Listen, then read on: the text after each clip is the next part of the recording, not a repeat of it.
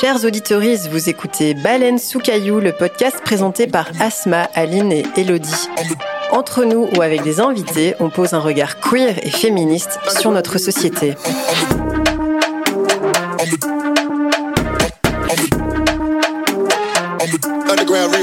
Salut les baleineaux, bienvenue dans notre huitième épisode sur Radio Vacarme, la web radio qui promeut les artistes féminines et queer. Alors aujourd'hui, on est derrière le micro avec des invités de marque qui ont réalisé un travail monstre, un podcast d'utilité publique comme on a pu très justement le lire sur des collèges féministes bruxellois. Ce podcast en huit épisodes, c'est Désenchanté, une enquête d'investigation sur le système d'accueil des victimes de violences sexuelles, ou plutôt sur ses failles qui a été menée par les journalistes Badass, Marine Guillet et Audrey Van Brabant, ici présentes. Bonjour à vous. Bonjour Asma. Bienvenue. Trop cool de vous avoir ici. Super intro, merci beaucoup. Bah, merci Audrey. Alors, euh, pour la petite histoire, on s'est retrouvés euh, à la Tour à Plomb il y a quelques mois pour une écoute de votre podcast dans le cadre du festival féministe Toi-même. Et on s'est dit après les échanges que ce serait cool de pouvoir vous accueillir euh, pour en discuter parce qu'à ce moment-là, je me souviens, vous nous disiez que vous avez eu peu de possibilités d'en parler dans les médias. Alors, je dis pas qu'on est un super gros média, mais quand même. Et euh, de l'autre côté, un beau jour, comme si les planètes devaient s'aligner, Radio Vacarme m'a proposé aux résidentes de vous inviter et on a sauté sur l'occasion. Et here we are. D'ailleurs, euh, chers auditeurs, on vous propose d'écouter le premier épisode après cette interview, donc restez bien à l'écoute. Mais ça ne sert à rien ce que je viens de dire parce qu'on n'est pas en live. Voilà. Bref, avant de commencer cet échange, parce qu'on a vraiment plein de questions à vous poser, j'invite ma partenaire de podcast, Elodie, à vous faire un petit coucou et je te laisse enchaîner sur la suite. Un petit coucou, ça va les filles? Oui, ça va. Ça va, ça va. Hein. Euh, Est-ce que pour les personnes qui vous connaissent pas, pourriez vous présenter en quelques mots? Oui, bien sûr. Euh, moi, je m'appelle Audrey Van Brabant. Je suis euh, journaliste indépendante depuis 2017. Euh, je suis aussi coordinatrice des Journées du Matrimoine et libraire. Donc, je crois que je me définis comme une slasheuse en ce moment. c'est mon, mon identité. Euh, J'aime beaucoup la sauce piquante et j'en mets dans, dans tous mes plats. Et, euh, et j'écoute que du rap euh, et ça crée un, des difficultés dans ma personnalité en étant féministe. Voilà. Ah. Vas-y, Marine. Bien joué.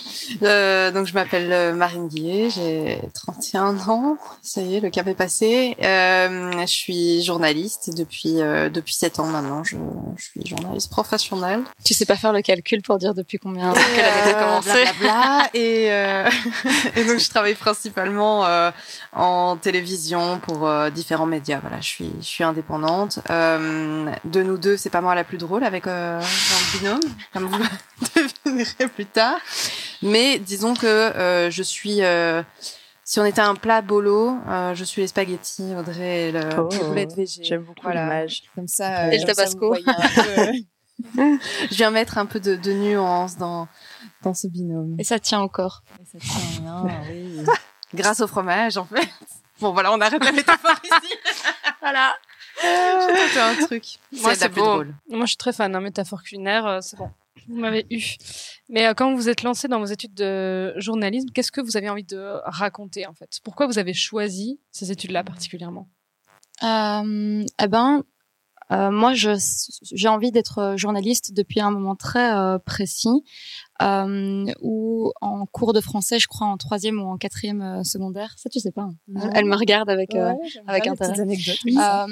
On a dû, euh, tous les élèves devaient lire un livre d'Agatha Christie, genre euh, on pouvait choisir, et ensuite on était censé écrire un article de presse qui euh, expliquait en fait ce qui s'était passé comme crime dans, dans le livre, donc transformer l'intrigue en, en fait divers quoi. C'est trop chouette comme Ouais, exercice. hyper cool. Et en fait, j'étais, euh, j'ai eu très peur parce que euh, tous les autres élèves de la classe ont fait ça à l'ordinateur et moi j'avais pas d'ordi et encore moins d'imprimante et je savais même pas utiliser un ordinateur. Donc moi j'ai tout fait euh, à la main mais en mode colonne d'un journal, etc. euh, sur papier quoi. Euh, et euh, j'ai eu la meilleure note euh, de la classe et la prof de français euh, l'a dit devant tout le monde et m'a dit peut-être que tu devrais être euh, journaliste. Et euh, ce qui est ah ouais elle s'appelait Madame Capel. Je pensais que j'allais pas me rappeler de son Oh, nom mais voilà. dédicace. euh, et donc j'ai commencé, enfin depuis ce jour-là, je me suis dit ok, ch- chaud, je veux être journaliste, mais euh, je sais pas exactement ce que je voulais raconter et je vais pas dire que je voulais raconter ce qu'on raconte dans le podcast parce que c'est pas vrai. Et parce que euh, mine de rien, euh, j'ai commencé mes études il y a dix ans et c'était pas des, des questions euh, qui étaient aussi euh, présentes que que maintenant et certainement pas représentées dans le métier de journaliste, donc j'aurais pas pu m'en inspirer. Non, c'est une belle histoire. Ouais, j'aime beaucoup. Je suis un peu jaloux. Allez le spaghetti. Mais toi. Marine, du ouais, coup bah parce que parce que en fait moi euh, petite je voulais être euh, anthropo archéologue. Euh, voilà. Hyper précis. Rien à voir, ouais, hyper précis, mais euh, mais il y a quand même un truc de raconter l'histoire. Tu vois, il y a quand Mm. même un truc comme ça derrière où euh, en tant qu'anthropo-archéologue, tu tu es face à à un défunt, une défunte, et euh, grâce à, aux objets, aux artefacts, aux squelettes, etc., tu vas remonter le temps et essayer de comprendre l'histoire de de la personne, de l'individu qui est en face de toi. Euh, il se fait que je suis pas très très bonne en sciences, du coup c'était pas vraiment la voie que j'ai choisi d'emprunter. Et puis euh, et puis est arrivée Élise Lucet dans ma vie. Euh, alors c'est peut-être un peu cliché, mais. Élise Lucet, journaliste française d'investigation de fou, euh, a pas mal euh, changé, euh, changé ma vision des choses. Et, euh, et c'est vrai que j'étais complètement, euh, je loupais pas une seule émission de- d'envoyé spécial et puis plus tard cache investigation. Et donc en fait, ce côté investigation, enquête, euh, polar, etc. C'est quand même quelque chose qui m'a toujours attiré et je sais que je me suis lancée dans le journalisme euh, avec cette idée-là de faire de l'investigation. Sous quelle forme et pour traiter quel sujet euh, Ça, comme comme Audrey, c'était pas vraiment défini à l'époque, mais en tout cas, c'est ça qui m'a vraiment drillé, quoi. Mais du coup, le, le point de départ de, de cette investigation, justement, euh, dans Désenchanté, c'est euh, le mouvement Balance ton bar. Donc, c'est ce que vous racontez dans, dans, le, dans le premier épisode. Mais est-ce que c'est réellement le, le premier déclencheur ou vous aviez déjà un intérêt personnel ou une envie de faire de la place au, récit de, ce- de ces victimes Euh, oui, oui. Enfin, moi, c'est la visibilisation des luttes ou des, femmes minorités de genre de manière euh, générale, c'est quelque chose qui est présent dans mon travail et dans euh, mes différents boulots.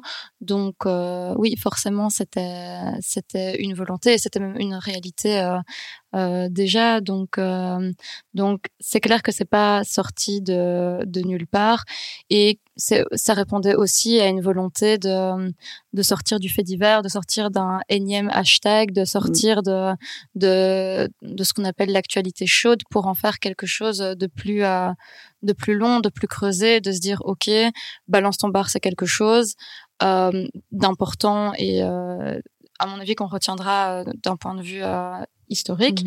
Euh, m- mais c'est que un hashtag supplémentaire et tous les points communs euh, de ces de ces hashtags et de ces, ces récits de victimes, bah c'est euh, c'est l'accueil et c'est ce dont on parle avec Marine.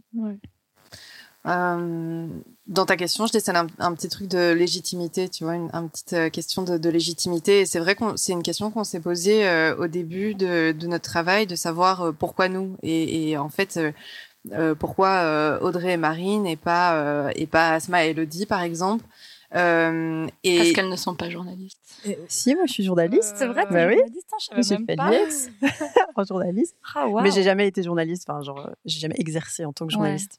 Mais ça me parle ce que vous racontez là. Oh. Mais oui. Ça t'a jamais tenté? T'as jamais En fait, quand j'ai vu les conditions de travail, ça m'a pas tenté. On en Je le dis tout de suite. Non, mais c'est vrai. Et on en parlera plus tard. Mais, euh, mais du coup, oui, effectivement, c'est, c'est, ce sont des, des thématiques, si on peut dire, si on peut employer des termes froids, euh, qu'on, qu'on traitait avec, euh, avec Audrey. Audrey le traitait beaucoup plus que moi. Euh, j'ai, été un peu plus euh, retenue par euh, les lignes éditoriales en fait des médias et des projets avec lesquels je collaborais jusqu'à présent, où j'avais beau pr- proposer des projets dans ce sens-là ou, ou des sujets, ben en fait ça correspondait juste pas aux attentes euh, derrière. Euh, et donc c'est vrai que, que de pouvoir comme ça se plonger euh, aussi aussi longtemps euh, dans dans cette thématique et, et de pouvoir creuser vraiment le sujet, euh, c'était euh, c'était une oh, j'allais dire belle opportunité, c'est un peu sarcastique, mais c'est pas du tout dans le bon sens, euh, dans le mauvais sens que je le dis, quoi. Mais du coup, vous deux, comment vous êtes rencontrés sur ce projet Du coup, comment vous avez formé ce binôme? Ah. Avec Audrey, on se connaît depuis 2018, on avait, euh, on s'est rencontrés sur un projet euh, qui s'appelait Pop M, qui était euh, une émission de pop culture. De pop culture. Et, et bon, voilà, comment ne pas bien s'entendre avec Audrey, c'est impossible quand même. et c'est vrai que quand Balance ton bar est arrivé dans l'actualité. Audrey, euh, Audrey a vu que, que je bossais pas mal euh, dessus. Elle euh, était aussi en contact avec avec des militantes. Tu m'arrêtes ainsi, je me trompe. Avec des militantes, etc. Et, et en fait, c'est elle qui m'a envoyé un message en me disant "Écoute, si tu as besoin d'aide, je suis là, que ce soit pour le boulot ou pour le soutien moral." Et là, je me suis dit "Ok, c'était une belle bouée qui, qui m'arrivait, une belle bouée toute dodue." mais non, mais c'est super bienveillant. Hier, il y a un enfant qui m'a dit, t'es bien large. Et j'étais là. What? Vraiment? C'était pas dans ce sens-là. C'était rigolo. Mais non, mais tu, bon, ok, j'arrête. Non, mais t'as mais accroché. J'aime bien, mais moi, j'aime bien. Du coup. J'aime bien. Bon, je m'arrête là, franchement. Oh là là. Ne faites pas les interviews le soir, moi, ça Ah, ouais, désolé, désolé. c'est gênant. Ok, vas-y, enchaîne. bah, maintenant qu'on a bien parlé du, du pourquoi, on va parler un peu du comment.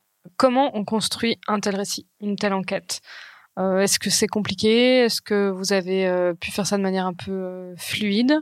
Et est-ce que vous auriez des tips pour des personnes qui aimeraient se lancer aussi dans ce genre de format?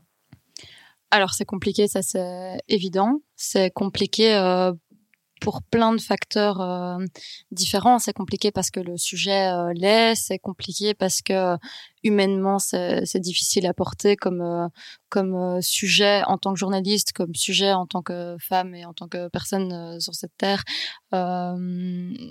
et c'est compliqué parce que en tant que journaliste indépendante, c'est difficile. C'est compliqué parce que économiquement le podcast a pas vraiment d'économie. Je vais pas vous expliquer. C'est pour ça qu'on est là le soir en fait. euh, c'est ouais, c'est clairement euh, c'est clairement compliqué.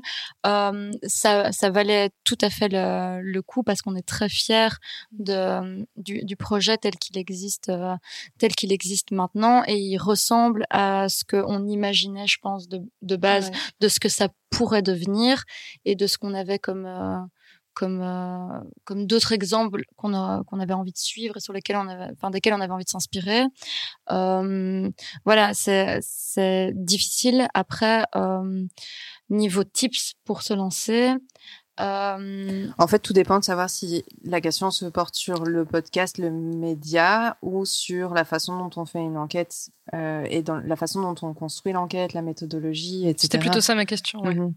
euh, ben, alors c'est marrant parce qu'il y a quelques jours, on, on était invité euh, à l'ULB pour euh, faire une présentation, euh, enfin présentation, donner un cours, donner un cours, ah ouais, donner un cours. Sur justement la méthodologie d'enquête. Et alors dans, dans les points qu'on soulevait, c'était bah, c'était assez basique pour pour la première étape, à savoir faire une revue de la littérature, ce qu'on appelle, enfin c'est assez académique comme terme, mais la première chose qu'on qu'on a faite, c'est se poser et de voir ce qui existait déjà et de constater qu'en fait, euh, dresser le portrait de, de la prise en charge des victimes de violences sexuelles en Belgique, ça n'avait jamais été fait. C'est-à-dire que après Balance ton bar, il y a pu avoir des articles sur c'est quoi un CPVS, euh, qu'est-ce qu'on y trouve dans ces centres de prise en charge, euh, les le dépôt de plainte qui peut être difficile, les, les classements sans suite de la justice, mais c'était à chaque fois des espèces de one-shot dans des articles où l'angle était super précis. Et euh, on s'est rendu compte que en assemblant toutes ces pièces du puzzle, on allait apporter quelque chose de nouveau. Et euh, c'était euh, Catherine Joie, qui est euh, journaliste et qui réalise de nombreuses enquêtes, notamment pour pour Médor, mais d'autres médias aussi, qui disait à l'occasion du Brussels Paris, Podcast Festival, pardon. Brussels Paris Festival. non non, pour le pour le festival de podcast à Bruxelles, que une enquête en fait, c'était, on avait tendance à à le voir comme quelque chose d'hyper mythologique, de d'un peu inatteignable.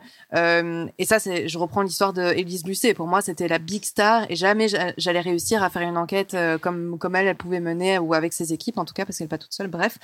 Euh, et donc Catherine Joie disait que une enquête, au final, c'était 90% d'éléments qui existent déjà, qui sont déjà plus ou moins connus du grand public, et 10% d'inédits.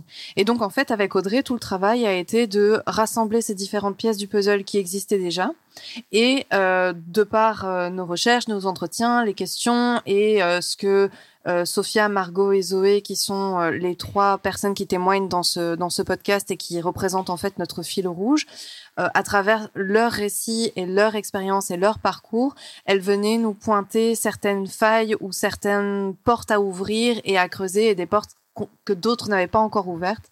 Je prends l'exemple par exemple de euh, Sophia qui dépose plainte et qui dit qu'elle a été accompagnée euh, par une avocate pour le faire et ce qui était avantageux pour elle, et donc ça, c'était un pan euh, de la prise en charge qui n'avait pas encore été mise en lumière par des médias traditionnels et que nous, on a un peu plus creusé.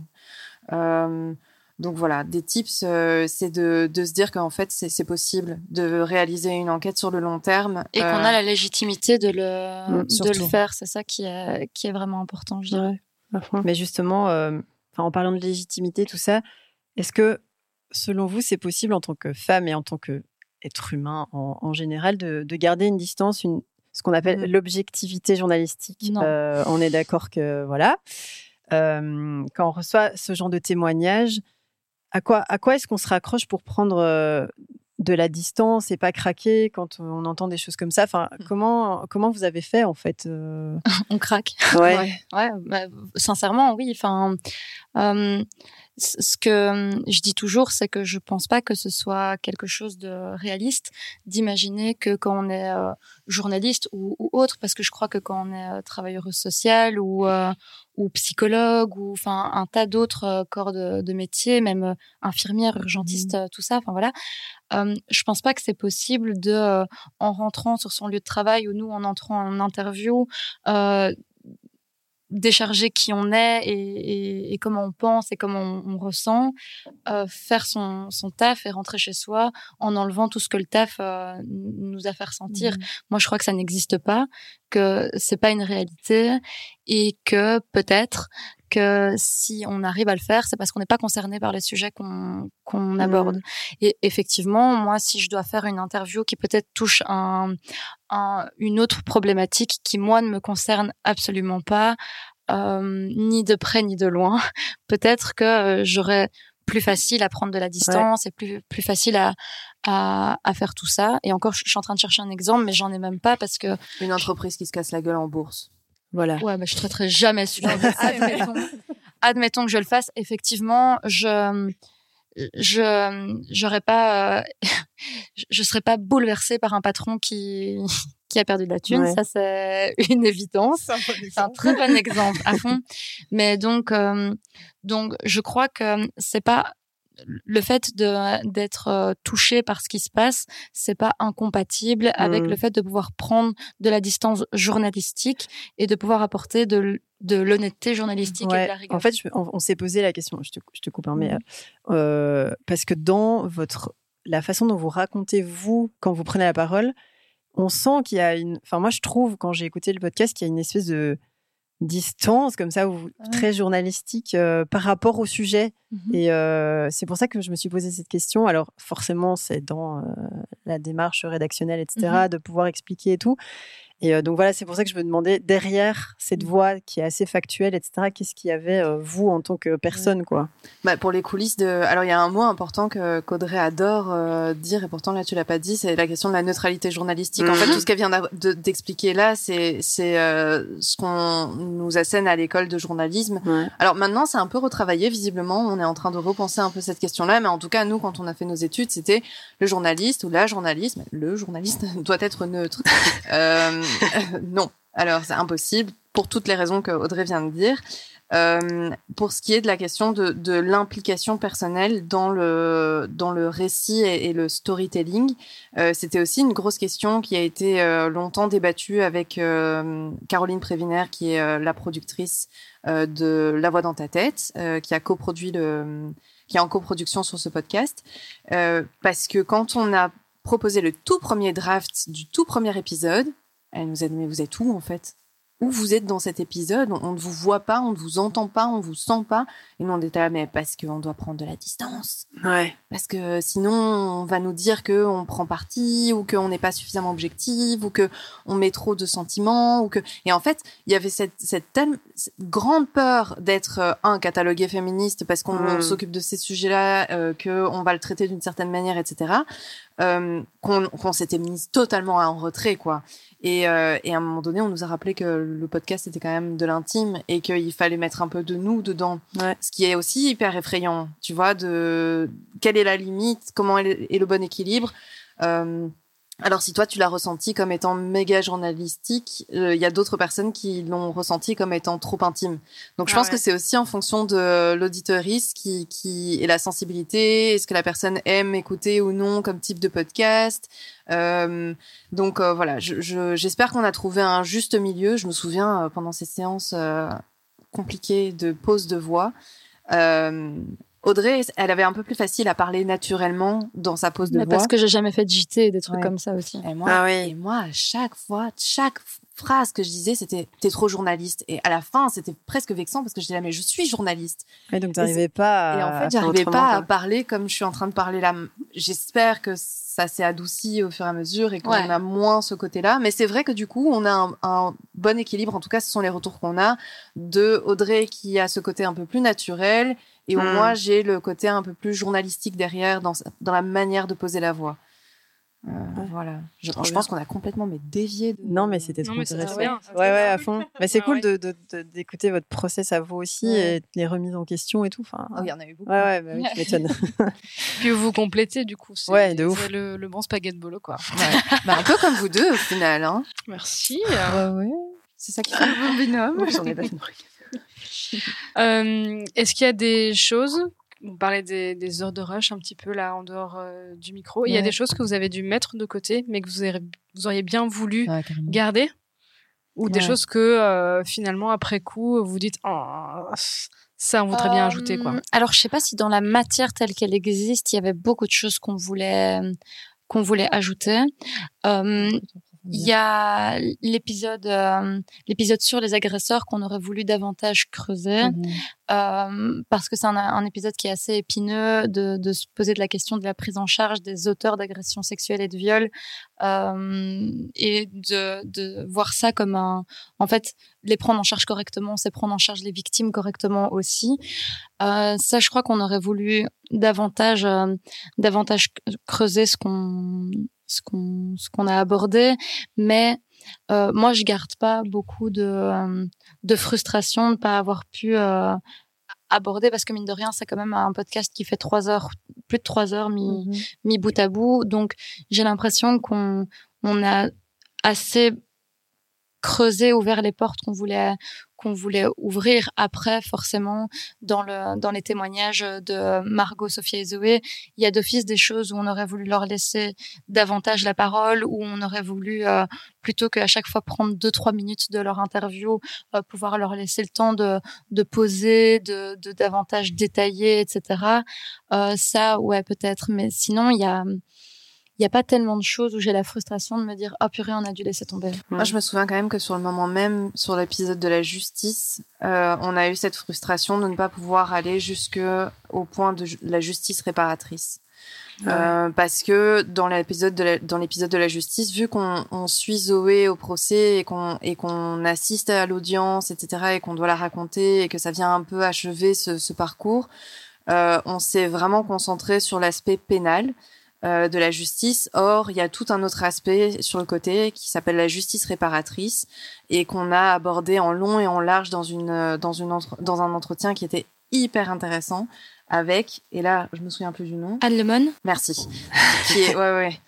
Euh, Et, euh, et, donc, en deux mots, la justice réparatrice, c'est une autre façon d'apporter euh, une, une, réparation via euh, la modération entre euh, deux parties, victimes et, euh, et agresseurs. Euh, pas forcément une confrontation où on met les deux personnes en face de la table, c'est, ça, ça serait beaucoup trop violent. Il y a d'autres façons de faire.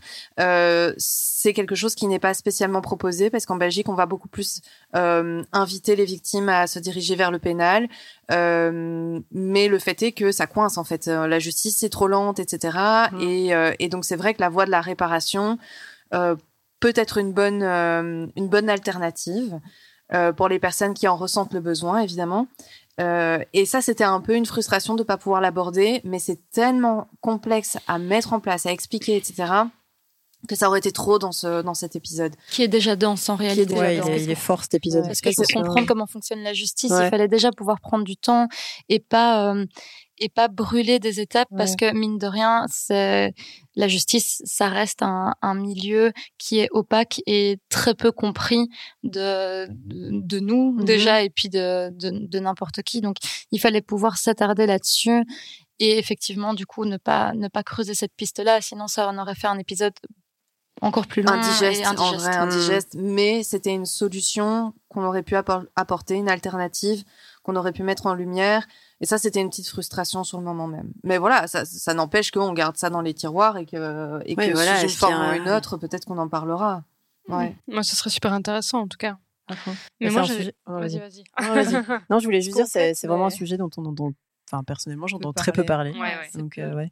Bah, de nouveau, en fait, c'est toujours les mêmes médias qui traitent ce genre de questions. Mm-hmm. C'est Axel Magazine qui a déjà fait des très bons papiers là-dessus.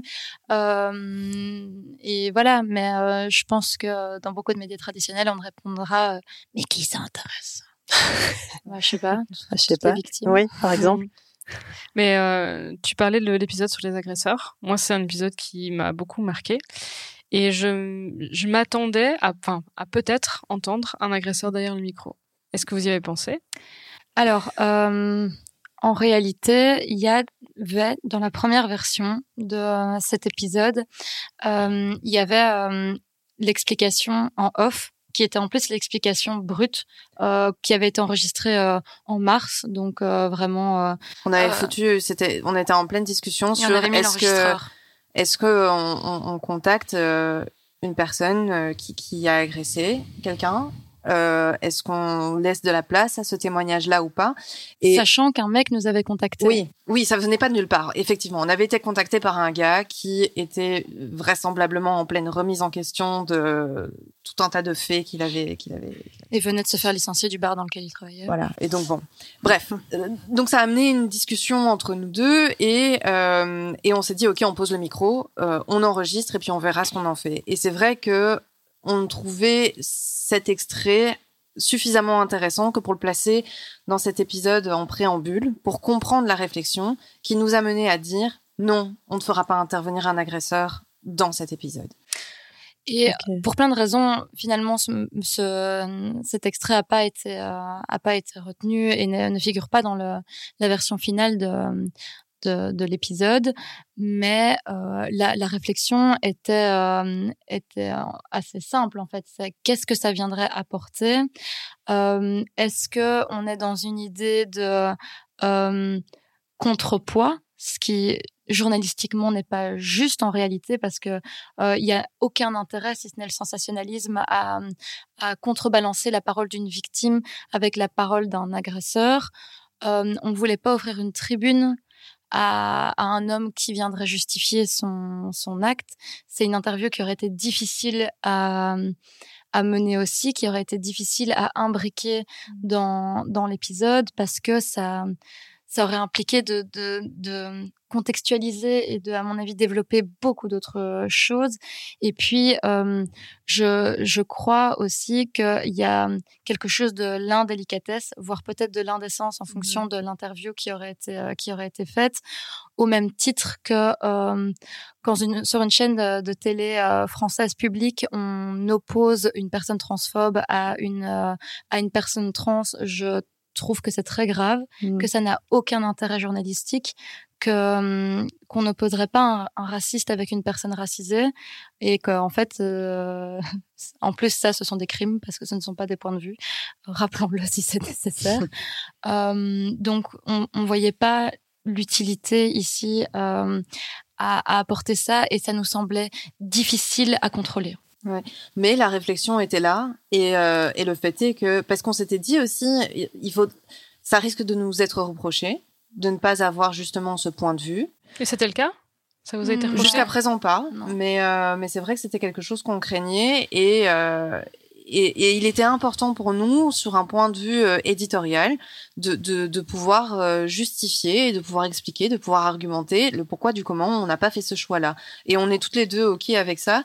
Euh, Il y, a, y, a, cette petite frustration de ne pas avoir pu laisser euh, l'explication brute, euh, cet échange entre nous deux, qui était, qui était absolument naturel pour le coup. En plus, la fin était drôle. Ouais, la fin était un peu drôle. Il y a quand même pas beaucoup d'humour dans ce podcast, donc. Euh... Mais voilà, le choix a été fait euh, de l'enlever. Alors, euh, on est un peu plus d'un an après le, la sortie du podcast, c'est ça? Ouais. euh, un peu moins. Non? C'est sorti en, en septembre. septembre. En septembre, ah, non, pas du tout. Ok, bon, désolé. On est un peu moins d'un an après la sortie du podcast. Alors, euh, quand on voit que, que les, les choses bougent euh, si lentement, est-ce qu'on a encore euh, de l'espoir euh, que les choses changent, mais vraiment de, de manière euh, structurelle? Et qu'est-ce qu'on peut demander euh, aux politiques? Comment est-ce qu'on peut réellement les interpeller et faire connaître des initiatives comme les CPVS, etc. Enfin, est-ce qu'il y a de l'espoir? Et si espoir il y a, comment Comment on fait pour interpeller les politiques et comment on fait pour faire connaître tout ça? Je crois qu'il y a des, des débuts d'espoir parce que je vais pas non plus applaudir dès demain à chaque fois qu'il y a une pancarte ou une affiche qui voit le jour, mais je crois qu'il y a des réflexions qui sont amorcées euh, de manière tellement euh, euh, forte et, et, et, par tellement de personnes que je pense qu'on on ne peut plus passer à côté parce que c'est des discours qui existaient déjà avant mais qui n'étaient pas qui n'étaient pas entendus. Donc je crois que il y a des choses qui mine de rien euh, avancent un petit peu euh, sur la question de l'interpellation des, des, politiques. Nous, euh, Marine, elle a pris euh, plusieurs heures de son temps à envoyer le, le podcast à toutes les communes Ouais, les communes bruxelloises. Toutes les communes bruxelloises, euh, à plusieurs euh, échevins, échevines des différentes communes. On a eu une réponse Mhm. mmh. euh, d'une échevine euh, qui nous a dit qu'elle écouterait ça avec beaucoup d'intérêt, mais c'est tout.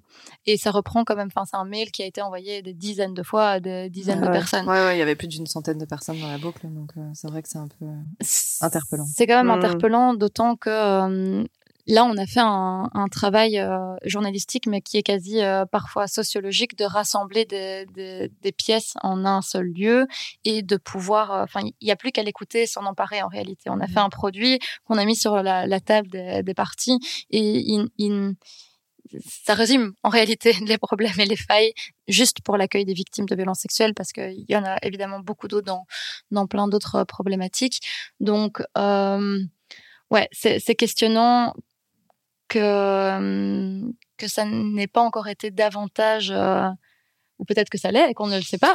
Ouais, moi j'ai tendance à, dans ces cas-là, voir un, le verre à moitié plein parce que depuis qu'on a sorti Désenchanté, il y a quand même plusieurs mesures qui ont été mises en application. Alors pas que c'est né juste après Désenchanté et que c'est pas ça.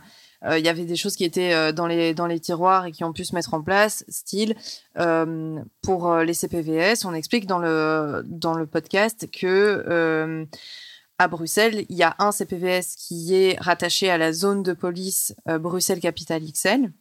Et donc, pour résumer, si une victime se trouve à Molenbeek et qu'elle appelle la police à Molenbeek, les policiers de, Bole de, Mone de Molenbeek, donc, ne vont pas la conduire automatiquement au CPVS. Euh, c'est une question de zone de police différente. Mm. Depuis deux mois, trois mois, euh, l'ensemble de la région Bruxelles capitale euh, de la région Bruxelles capitale est concernée et donc toutes les zones de police vont être désormais formées à l'accueil des victimes et quand une victime les appelle ils savent qu'ils doivent les amener au CPVS donc ça c'est une petite avancée. Une autre avancée, ça serait par exemple euh, la région bruxelloise qui débloque un budget de 650 000 euros euh, pour aider notamment les associations de terrain qui travaillent depuis euh, mais des années, des années sans quasi aucun moyen pour faire la, la, la, lutte et de la prévention contre la violence sexiste et sexuelle. Euh, et là, je prends l'exemple de Plan Sacha parce qu'en venant, je voyais sur Instagram qu'il y a une formation qui est donnée euh, Mmh. ce samedi Ouais. euh, à destination des professionnels de- du milieu de la nuit. Et donc voilà, il y a des choses qui se mettent en place. Euh, c'est euh, c'est sporadique, c'est ponctuel. Euh, ça concerne Bruxelles euh, parce que la réalité bruxelloise est loin d'être la réalité euh, à Arlon, par exemple. Mm. Ça, il faut aussi en être conscient. Euh, donc, donc oui, ça avance petit à petit. Et c'est vrai qu'avec Audrey, il y a aussi ce truc de se dire, comme tu l'as dit, on, on dépose quelque chose qui nous a demandé un an de travail et qu'il est normal que tout le monde ne fasse pas, tu vois. Mais maintenant que c'est là, bah, en par... enfin, qu'on s'en empare et, Ouais. et on, on, on espère qu'à un moment donné, ça aille jusqu'à un hémicycle et qu'on puisse débattre quand on soulève le fait que, euh, bah oui, l'accompagnement euh, par un ou une avocate spécialisée, formée euh, d'une victime dans un commissariat, bah en fait, ça change beaucoup les choses. Euh, Il y a une loi qui vient de passer en France il y a une semaine euh, pour aller dans ce sens-là, mais en fait, on en est où en Belgique? On n'en parle même pas. Et donc ça, c'est extrêmement frustrant de voir que et on reçoit des messages de, de, de députés euh, qui disent ah, on a écouté le podcast, euh, c'est super, euh, merci pour ce que vous avez fait. Ouais, mais et, et toi tu Oui, et toi, tu fais quoi là-dedans Ouais. C'est ce que je lui ai dit. Je, je- voilà. Bon. C'est toi qui as les, les cartes en main aussi, quoi. Ouais. Ouais, on verra. Voilà. Putain, Vous avez du courage, hein, vraiment. Ouais. Mais vous aussi. Bah, je suis pas certaine. On a tout un petit peu du courage. Oui, c'est autour vrai. de On s'envoie du courage. voilà, on se sait. Euh, depuis euh, le début de l'émission, on parle beaucoup de votre démarche, la démarche journalistique. C'est quoi être journaliste? Et euh, Audrey, toi, tu as initié il y a quelques mois une rencontre entre journalistes pour discuter des conditions de travail de plus en plus précaires, Des Et- journalistes indépendants. des journalistes indépendants évidemment. Et pour ce podcast, bah, en fait, vous avez travaillé en tant que freelance, mais en partenariat avec Typique. Alors, c'est quoi la réalité d'un- d'une journaliste aujourd'hui en Belgique? Est-ce que le journalisme indépendant, quand vous le pratiquez, est-ce qu'en fait il est complètement voué à disparaître Et euh, qu'est-ce qui est un peu sorti de cette rencontre que tu, que tu as faite en fait? Bah, là, on était quand même genre euh, 25 journalistes indépendants et indépendantes autour de la table, ce qui est rare. Euh, et en fait, un des, un des premiers constats, c'est que effectivement tout le monde en a marre et tout le monde est à bout, que c'est très difficile de trouver des dénominateurs communs parce que nos situations sont vraiment euh, plurielles. Enfin, il y a, il y a pas un type de journaliste indépendant, il n'y a pas, euh, il y a pas. euh, je pourrais pas faire un, un profil en fait de à quoi ça ressemble être journaliste indépendant ou indépendante euh, aujourd'hui en, en Belgique parce que euh, toutes les réalités sont, sont vraiment très différentes À commencer par nous deux, en à fait. commencer par Mhm. nous deux. Mhm. Et euh, en fait, c'est ça qui, qui fait que c'est très compliqué d'agir de manière euh, commune et de se battre euh, en, en front commun pour quelque chose parce qu'en fait, c'est différent pour tout le monde.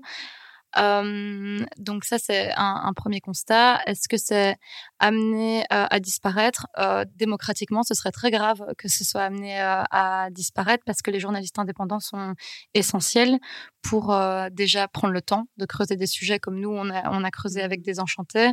Donc, et puis surtout pour, d'un point de vue de pluralité des, des médias, ce que les gens ne savent pas, c'est que maintenant un groupe de presse comme IPM détient vraiment une majorité des médias qui existent euh, en, en Belgique et en Belgique francophone.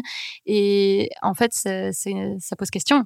Ça pose question en termes de, de, de pluralité, de liberté d'expression, de, de, d'indépendance journalistique. Et c'est pour ça que les journalistes indépendants sont essentiels et qu'il y a énormément de journalistes indépendants qui veulent le rester. Euh, ce qui ce qui est mon cas de je je ne fais pas partie des, des gens qui euh, et c'est tout à fait euh, ok aussi qui euh, voudraient un CDI à temps plein à la RTB euh, euh, chez RTL à BX1 ou, ou autre. Moi c'est pas du tout ma volonté euh, parce que c'est pas le journalisme que moi j'ai envie de de pratiquer. Mais là on est dans une situation où quand on est euh, journaliste indépendant on a deux choix.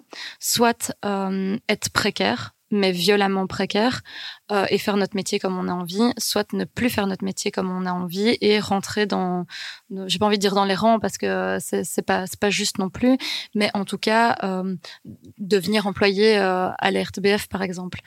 Euh, c'est les seules solutions qui sont qui sont proposées et euh, c'est en tout cas c'est c'est vraiment c'est vraiment alarmant.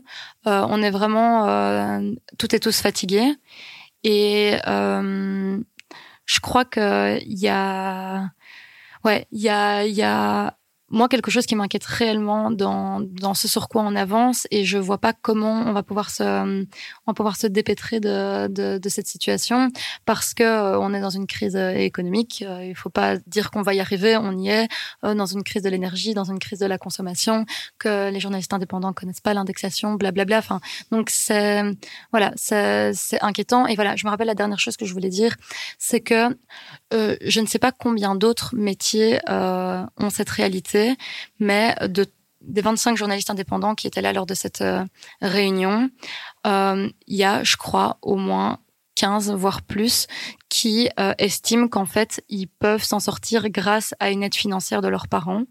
Alors, au-delà du fait que euh, tout le monde n'a pas droit à une aide financière de leurs parents, que moi j'ai pas de parents qui peut m'aider financièrement par exemple. Euh, c'est quand même hallucinant que euh, après cinq ans d'études, après pour certains 10 ans de carrière et en ayant passé 30 ans, on doit encore, alors qu'on travaille à temps plein, avoir une aide de nos parents pour pouvoir s'en sortir. Donc, euh, je suis pas sûre qu'il y ait énormément de métiers qui ont qui ont cette réalité-là, et tant mieux pour les autres, mais euh, c'est c'est inquiétant. Et puis il y a une réalité économique euh, des médias pour euh, pour la question de est-ce que euh, est-ce que c'est c'est un statut qui risque de, de ne plus exister?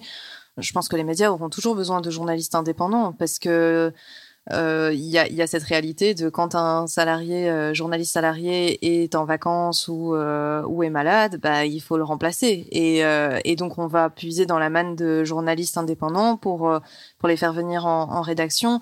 Euh, mais c'est vrai que le rapport, euh, c'est un rapport très utilitariste euh, avec, euh, avec euh, les journalistes indépendants. C'est un peu, c'est un peu lié, mais en fait il faut l'accepter. Euh, avec Audrey, via Désenchanté, on a pu un peu sortir de, de ce côté de tu pars le matin en reportage et le soir tu dois absolument fournir un résultat pour le journal du lendemain ou pour le journal du soir.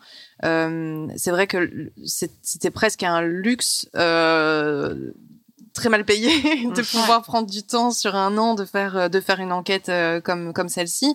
Euh, au sein d'un média aujourd'hui c'est quasiment impossible en fait euh, ou, ou, très très rares sont les journalistes qui peuvent travailler comme ça pendant un an et être détachés quasiment à mi-temps sur sur une enquête. C'est ouais, je pense que ça n'arrive pas en vrai. Non, mais travailler sur ce podcast, ça a été très précarisant par contre, ça c'est important Ouais. de, le, Ouais. de le dire. Et c'est une violence économique euh, Ouais, ça a été chaud. Hein. qui était vraiment difficile. Et vous le saviez? Euh, moi, je, bah, je le savais parce que je suis journaliste indépendante Ouais. depuis cinq ans et que euh, vraiment les, je n'ai jamais été euh, correctement payée. Euh, je savais que on, on allait mal gagner notre vie. Je savais pas qu'on allait à ce point-là gagner aussi mal notre vie et que les, nos conditions de travail allaient à ce point-là être euh, être précarisantes. Hmm. Donc euh, donc euh, ouais. Parce que pour donner un chiffre, euh, parlons concrètement, hein, enfin, on n'a aucun problème à parler de, à parler de chiffres. On a, on a eu une bourse via le, le fonds pour le journalisme qui était d'une à hauteur de 10 000 euros. Et à côté de ça, il y a eu une enveloppe de la RTBF de 19 000 euros. Euh, donc en tout, on avait un budget de 29 000 euros.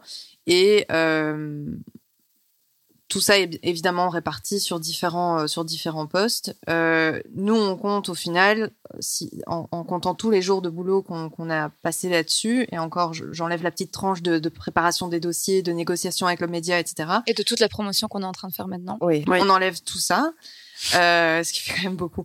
Euh, on arrive à euh, 80 euros brut par jour, ce qui est en fait en dessous du barème euh, légal euh, salarial en Belgique. Ouais, ce qui fait 50 euros euh, net, grosso modo, pour des journées qui, qui sont qui sont pas des journées de 8 heures forcément. Ouais, ouais. Enfin voilà, sans sans sans congé payé, Ouais. sans enfin voilà.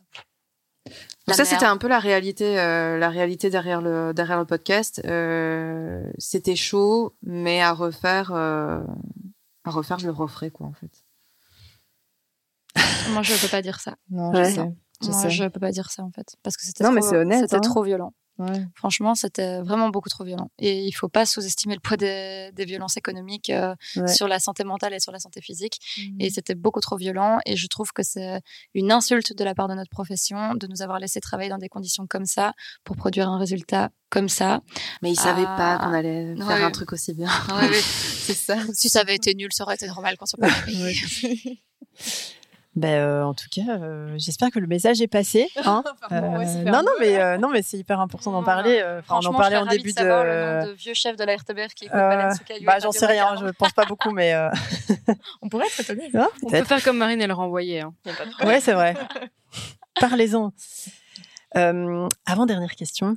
Euh, dans une interview euh, récente pour le journal Le Soir, il y a Sabine Panet qui est la rédactrice en chef d'Axel Magazine qui a fêté ses 25 ans et elle a déclaré qu'en journalisme, le féminisme n'est pas une idéologie, c'est une expertise.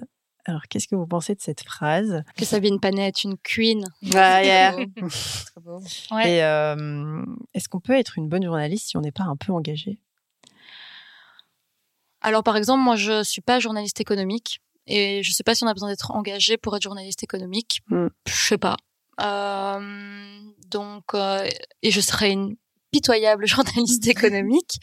Euh, Mais c'est vrai que si on prend, euh, si on prend un autre, euh, une autre étiquette, disons, euh, et qu'on prend un journaliste euh, qui traite euh, le, réchauffement, le réchauffement climatique et l'écologie, euh, c'est difficile aujourd'hui de pas être engagé euh, dans l'écologie et dans le sauvetage de la planète. Tu vois, Ouais. c'est quelque chose. Bah, il y en a, tu sais.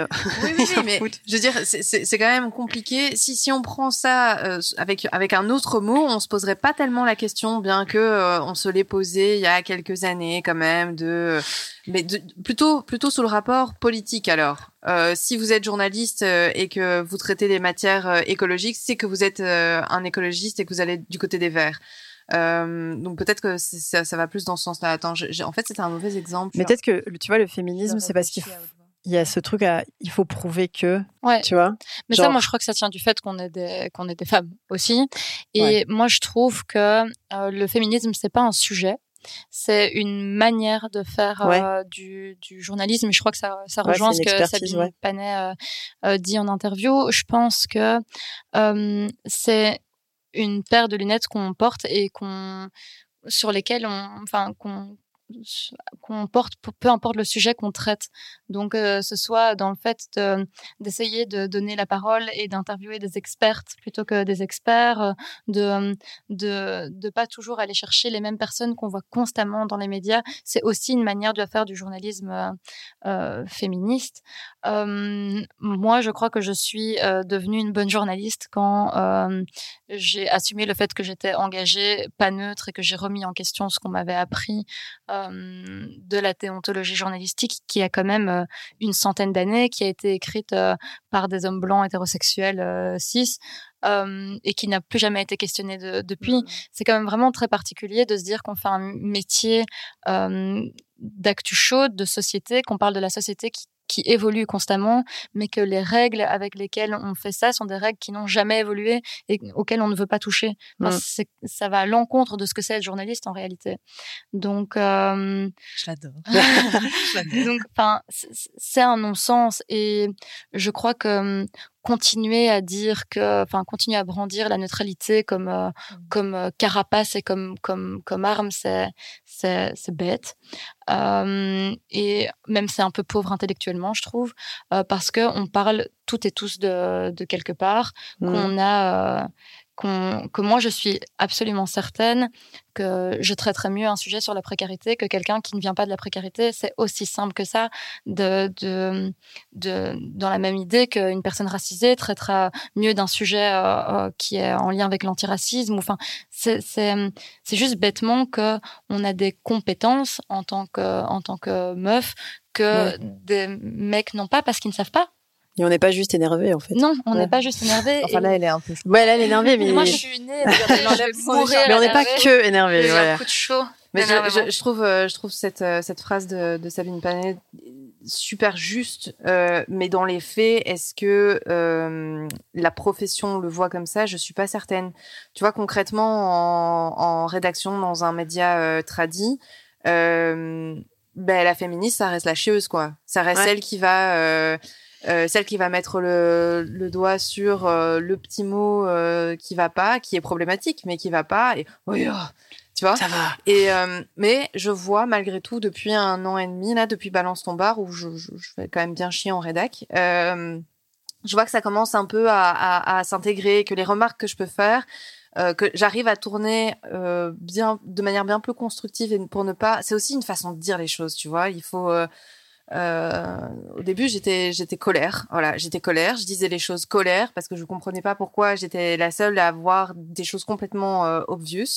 Euh, maintenant, j'essaye de déconstruire et d'être plutôt dans ce travail d'accompagnement et sans, sans in- infantiliser, mais en tout cas, euh, ouais, de, de, de mettre en lumière que ce que tu es en train de faire là, ça va pas. Il y a une Mhm. autre façon de faire et c'est peut-être mieux.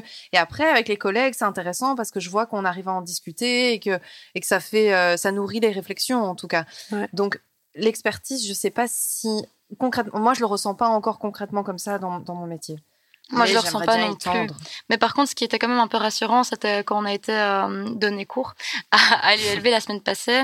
Euh, ça se voit que la- la- les nouveaux journalistes et la nouvelle génération de, de journalistes qui arrivent euh, pensent pas de la même manière, pensent même pas de la même manière que nous, Ouais. va pas faire les choses de la même manière. Est-ce que pour autant elles vont être écoutées Est-ce qu'on va leur donner l'opportunité de montrer, d'agir autrement? C'est encore une autre question. Mais en tout cas, euh, ça se voit qu'il y a des choses qui sont acquises déjà larges qui sont même pas euh, une chimère ou une hypothèse dans la tête des vieux, vieux Mhm. journalistes. Donc, je crois que ce qui arrive sera de toute façon mieux que ce qui existe. Les rédactions vont se renouveler, quoi. Mais oui, c'est ça. Mhm. Et je pense que avec votre projet, on voit que c'est une opportunité que vous avez choisi de créer aussi. Vous n'avez pas attendu que l'opportunité elle se présente à vous. Et peut-être que On c'est. serait pas venu trouver. Hein. Ah, voilà. c'est- Non, mais je veux c'est a ça. il y a personne qui. Pour les filles, voilà, une petite enveloppe pour Ouais. travailler sur. euh, Ben, j'ai relu euh, là tout à l'heure un, un mail que m'a, enfin, qu'on avait envoyé à un magazine euh, belge pour proposer le, le podcast avant que ce soit accepté par, euh, par Typique. Euh, qui, et j'ai relu cette réponse là tantôt et j'ai quand même souri, pouffé. Ah, purée, je sais ce que tu veux Euh, dire, j'ai eu la même réaction. d'un d'un magazine qui disait que euh, il n'allait pas, il n'acceptait pas notre proposition de podcast parce qu'il traitait déjà bien assez souvent de ce sujet et que ça allait Mhm. être redondant. Ah, d'accord. Qu'est-ce que tu rêpes à ça? Bon, on n'a pas. Non, mais par contre, en les relançant, j'ai euh, j'ai- j'ai repris cette euh, cette phrase parce que on, voilà, j'ai passé la- l'après-midi à, à envoyer euh, des dizaines de mails pour faire la promo et, et euh, essayer qu'on qu'on qu'on parle de désenchanté et de l'enquête et des solutions qu'on qu'on aborde, etc. Et, euh, et c'est vrai que j'ai un peu repris euh, j'ai un peu repris sa phrase en disant euh, nous savons que vous abordez euh, très largement ce, ce sujet. euh. donc euh, ouais, essayer de faire des petites euh, des À quand désenchanté au. JT de 20h, quoi. Hein Bah, Vous êtes déjà à Radio Vacarme, c'est une première. Ah, c'est trop cool. C'est le step one. en Voilà, fait, c'est hein. step one. Mais moi, je- en vous écoutant hyper attentivement, euh, je réfléchis quand même à tout ce qu'on vient de se dire et je me dis que notre engagement, je vais dire le mot, je vais dire le mot militantisme, attention. Non, Elodie, non C'est trop tard, c'est droppé. Notre militantisme, il nous pousse quand même à faire des choses qui sont violentes pour nous. Enfin, moi, ça me touche de voir Mhm. Audrey qui dit, bah, en fait, désolé, mais à refaire, euh, je peux, je rassigne pas des deux mains parce que ça a été hyper Mhm. violent et Ouais. ben c'est une réalité je pense qu'il faut le dire et Asma, Aline euh, et moi c'est un peu la même chose en fait Mhm. euh, nous ne nous payons pas et donc tout le, le taf qui est abattu et qu'on fait parce qu'on y croit en fait tout simplement un parce qu'on a envie de canaliser notre énergie dans quelque chose de, de créatif et qui rejoint nos valeurs mais en fait euh, pour notre propre euh, kiff mais qui nous coûte aussi, et qui nous Bien coûte sûr. notre santé mentale et qui nous coûte du temps et qui nous coûte de l'argent. Et euh, je sais pas, je suis euh, un peu, euh, un peu choquée. qui a un côté, pardon, qui a, qui a un côté euh, tellement gratifiant et tu Oui. as tellement. Enfin, moi, ça me porte de faire ce genre de truc aussi. Tu vois. Ça donne sens. Ouais. Ça a du Ouais. sens. Mais c'est vrai que les sacrifices derrière sont nombreux et, euh, et c'est pour ça que, que je, trouve, euh, je trouve ça bien que Audrey, tu te sens suffisamment à l'aise pour, pour dire qu'on n'a pas le même ressenti après coup sur la façon dont l'enquête s'est faite et et euh, et, euh, et qu'on puisse qu'on puisse le dire parce que c'est quelque chose je pense que qu'on aurait peut-être tendance à cacher tu vois ou en tout cas cette vulnérabilité euh, l'aspect de la précarité qui a effectivement un impact un impact psychologique physique aussi Mm. euh, de pouvoir euh, de pouvoir l'énoncer et dire que c'est une réalité concrète euh, ouais je sais ça je sais pas où je vais avec tout ça mais c'est On vrai que je trouve ça je trouve ça très bien de pouvoir Ouais. le dire ouais À fond. On n'était que dans le partage. la générosité Exactement. Bon, ben, avant de se quitter, on se demandait si vous auriez des recommandations. Je sais que Audrey elle a beaucoup de recos euh, de livres. À chaque fois, je les suis attentivement.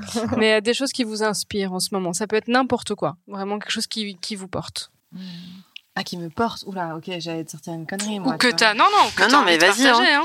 Euh, ok, alors c'est le truc qui me vient comme ça au tac, du tac au tac. J'ai euh, j'ai dévoré une euh, série euh, Netflix qui s'appelle euh, qui s'appelle Macho Alpha, donc c'est le titre de la série. C'est une série espagnole et euh, c'est quatre gars dont qui sont potes et euh, qui euh, se rendent compte qu'en fait euh, ils sont ils sont toxiques quoi. Ils ont masculinité toxique et euh, et c'est hilarant au-delà de soulever euh, de soulever les problématiques actuelles et certaines dont on a parlé là pendant euh, pendant une heure, je vous vois noter Tout à fait. Macho Alpha sur euh, sur Netflix. Et donc ils vont ils vont assister à un stage de déconstruction de la masculinité toxique. Euh, et Ah, Dieu, des je veux voir ça. situations complètement farfelues, des épisodes qui durent 20 minutes, donc c'est un petit euh, petit amuse-bouche comme ça, c'est assez sympa. ouais. Mais c'est de la fiction? Oui, oui, c'est de la fiction. Ok. Ouais, ouais. Et oui, malheureusement. Euh, alors, je sais j'ai pas, enfin, effectivement, je lis énormément et euh, et donc euh, je dirais que ce qui me porte, c'est les gens qui qui supportent les librairies indépendantes. Et ça, c'est Oh, quand même vraiment très très important de de se rappeler qu'un livre, ça coûte le même prix partout, qu'il y a beaucoup de librairies indépendantes à Bruxelles, donc que c'est facile d'aller euh, acheter des livres ailleurs que euh, à la Fnac, au club euh, ou chez Filigrane. Et que euh, que il faut soutenir absolument les librairies indépendantes parce que on n'imagine pas et je n'imaginais pas alors que pourtant j'avais l'idée que c'était pas facile mais j'imaginais pas à quel point en fait la, la réalité économique des, des librairies indépendantes est, est compliquée. Donc c'est hyper important de les porter de les supporter. Et ça ça me portera. Waouh. euh, et alors, euh, ce qui me porte euh, par-dessus tout en boucle depuis euh, des mois, c'est le dernier album de Beyoncé qui s'appelle Renaissance. Et c'est l'occasion de placer que j'ai mes places. Tu les as, tu les as. Dès qu'elle peut, dès qu'elle peut. je ne vais pas m'excuser. Je l'avais déjà vu sur Insta, en vrai, je fais semblant. Mais... Ouais. Moi, Et- je fais pas semblant. Mais par contre, ça m'intéresse. Est-ce que tu peux nommer des librairies indépendantes Bien sûr. à Bruxelles Alors, bah, je vais pas commencer par la nôtre. Comme ça, euh, ça fait pas euh, chauvine. Mais bien sûr, Tulitu, les Ouais. stars de, de Tulitu. Il y a Pépite Blues aussi, qui est une librairie euh, euh, afroféministe et de littérature euh, afro euh, en, en tout genre de partout dans le monde, qui est incroyable. Ils ont, elle a une sélection de livres euh, géniale et c'est euh, près de près de euh, oh, j'oublie toujours Saint-Boniface pardon. Euh, il y a euh, ben, les yeux gourmands quand même à Saint-Gilles. Très très très très chouette librairie indépendante à un jet de pierre du parvis de Saint-Gilles. Il y a le raconteur aussi plutôt du côté de, de qui a une non Woluwe pardon qui a une incroyable sélection jeunesse qui est vraiment top et je m'excuse pour tout. Oui, bien sûr, il y a Météor, euh, il y a Tropisme, euh, il y a il y a toutes ces librairies euh, exceptionnelles. Mais là, je, je suis fatiguée. Il y en a et plein. surtout, il y a un site très très bien qui s'appelle librel.be euh, et vous pouvez taper n'importe quel titre de livre et ça vous montre dans quelle librairie indépendante le livre est commandable ou est disponible Et pas que à Bruxelles. et pas que En à Wallonie Bruxelles. aussi. Ouais, parce que en Wallonie, il y a aussi plein de super chouettes euh, euh, librairies indépendantes comme Livre au Trésor qui est euh, qui est à Liège. Donc euh, voilà, soutenez-nous. Librel. Trop bien. Eh bien, euh, Marine et Audrey, merci beaucoup. C'était super vous. intéressant. En vrai, euh, on avait hâte de faire cette interview et euh, on n'est pas déçus. Pas déçus. Yes, ça va. Encore une. yes, encore une. Alors, euh, Euh, mais euh, si c'est en rediffusion en live, euh, on ne sait pas encore. Euh, on va vous proposer d'écouter le premier épisode de Désenchanté qui se nomme Balance ton bar et qui plante le décor d'une enquête qui durera plus d'un an, comme on en a parlé pendant une heure. Il faut rappeler que ce podcast est produit par Tipeee au cas où vous l'auriez pas encore compris. Et vous pourrez La voix l'écouter. dans ta tête. Et la voix dans ta tête, pardon. Caroline, on t'aime. Je connais aussi Caroline, c'est très sympa. Et vous pourriez euh, l'écouter en entier sur Ovio ou sur les applications de podcast, tout comme Baleine sous caillou. D'ailleurs, je le place. Euh, voilà. Peut-être bientôt qu'on sera sur Typique, je ne sais pas. merci les baleineaux pour votre écoute et euh, merci encore à vous deux d'avoir accepté notre invitation. Salut Salut les baleineaux.